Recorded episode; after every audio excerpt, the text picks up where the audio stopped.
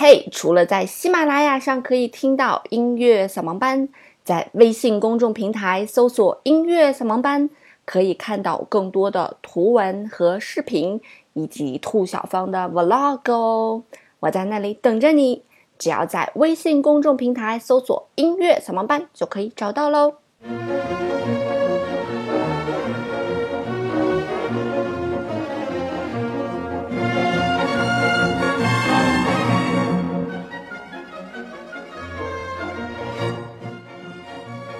音乐不迷路，就在扫盲班。嘿，手机前亲爱的你们好，欢迎来到今天的音乐扫盲班。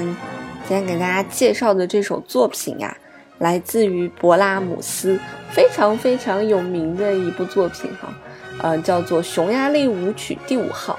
想大多数人应该都听过这个作品，一听见这个旋律响起就觉得哇，好熟悉哈。这是勃拉姆斯写的匈牙利舞曲当中的第五首啊，就是最著名的一首。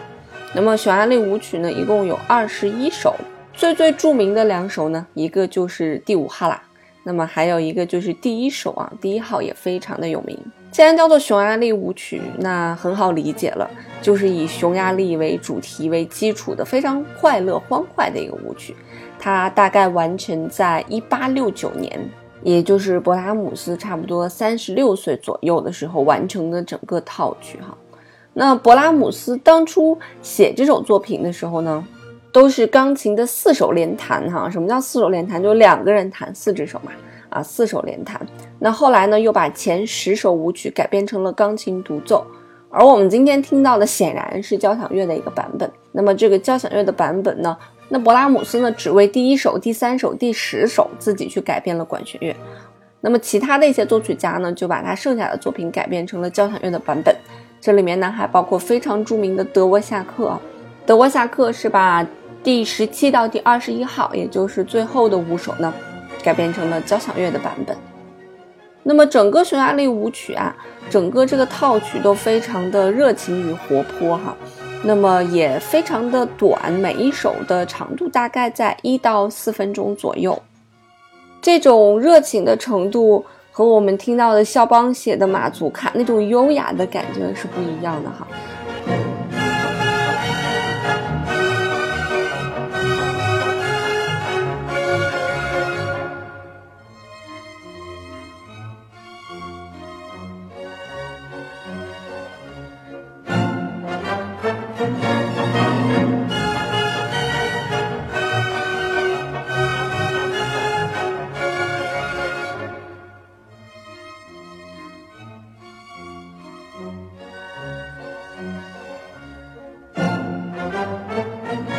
说勃拉姆斯最最受欢迎的作品就是他的匈牙利舞曲了哈，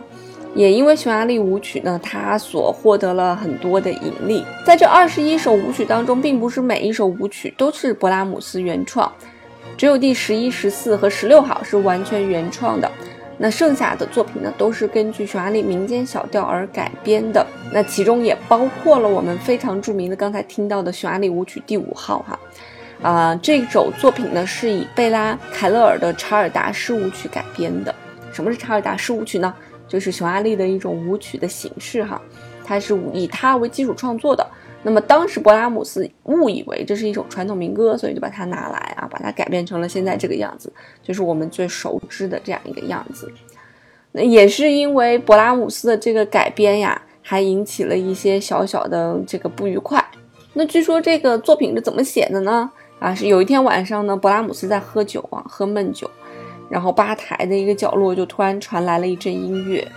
是匈牙利小提琴手演奏的吉普赛的一些音乐哈。那这个音乐就勾起了这个勃拉姆斯的一些回忆呀，他就想起了小时候为了赚钱赚外快啊，也曾经当过这个钢琴手，因为其实他的家境并不是很好，他就在为客人弹奏一些这些通俗的娱乐曲子。就在那个时候呢，他认识了很多匈牙利的流浪者，那这些人能歌善舞哈，每个人都洋溢着浓浓的吉普赛风。那这段回忆呢，一直沉淀在他的记忆深处，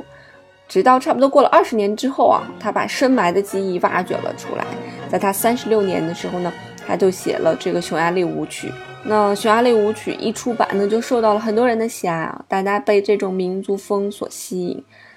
那勃拉姆斯也渐渐的在音乐舞台上有了一定的地位哈。但是这个惹恼了一群匈牙利的作曲家，他们觉得我们匈牙利的舞曲啊被你一个德国人写了，这怎么能行呢？然后他们就决定把勃拉姆斯用侵权来把他告上法庭。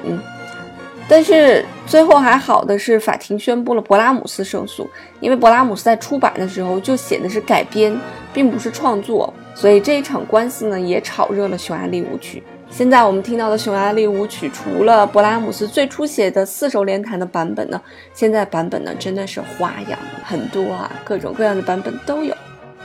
这首作品的这个整个写作的结构上面啊，并不是很难，就是我们非常熟悉的三段式啊，中间有一段过渡，然后又回到我们非常熟悉的旋律当中来。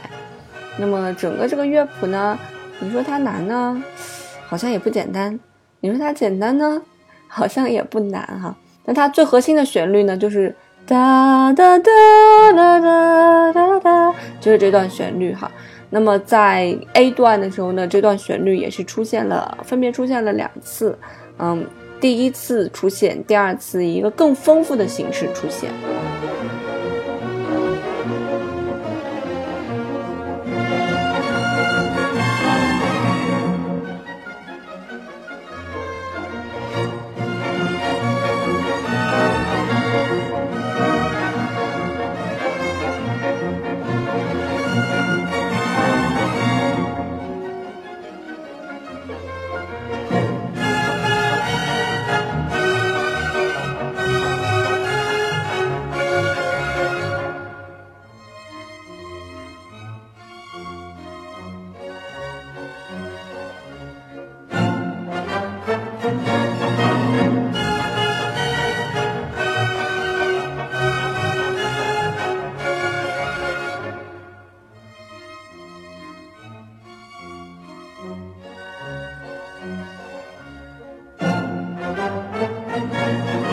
么随后呢，勃拉姆斯进行了一个转调，转到别的调去了。转调之后呢，开始了另外一个主题的进入，是两小节的渐慢，两小节的元素，两小节的渐慢，两小节的元素。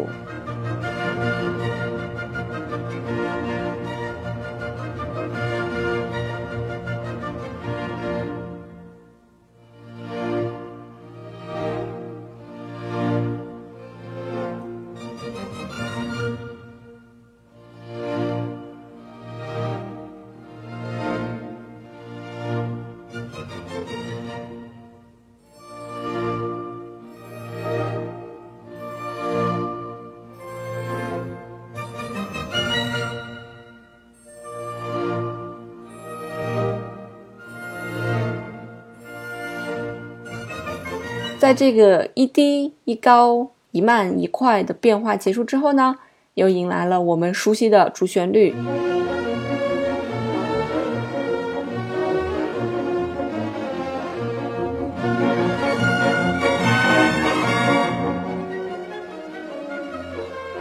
大家会感觉到整个的匈牙利舞曲，它的动感好像很强啊，但这种动感是非常稳定的一个拍子的感觉啊，哒哒哒哒哒哒哒哒。它不像肖邦那么随性，所以也有人讲啊，有一些参考资料上面讲说，勃拉姆斯是一种爵士乐，叫做拉格泰姆啊，这种爵士乐的鼻祖。不管怎么讲，这个作品真的是我们大家非常耳熟能详的一首作品。尽管它的旋律并不是勃拉姆斯自己所写的啊，可是由勃拉姆斯改编的这个版本呢，才引起了一定程度上的轰动。那勃拉姆斯这个人的生平呢，我们之前略微有跟大家介绍过，我记得当时是一期视频的节目跟大家来介绍的。这个人在音乐家里面算是长寿的吧，一共大概活了六十四岁。那么他是出生于呃汉堡，就是德国哈，逝世于维也纳。他被誉为是浪漫主义中期的作曲家，被誉为是德国古典主义最后的作曲家。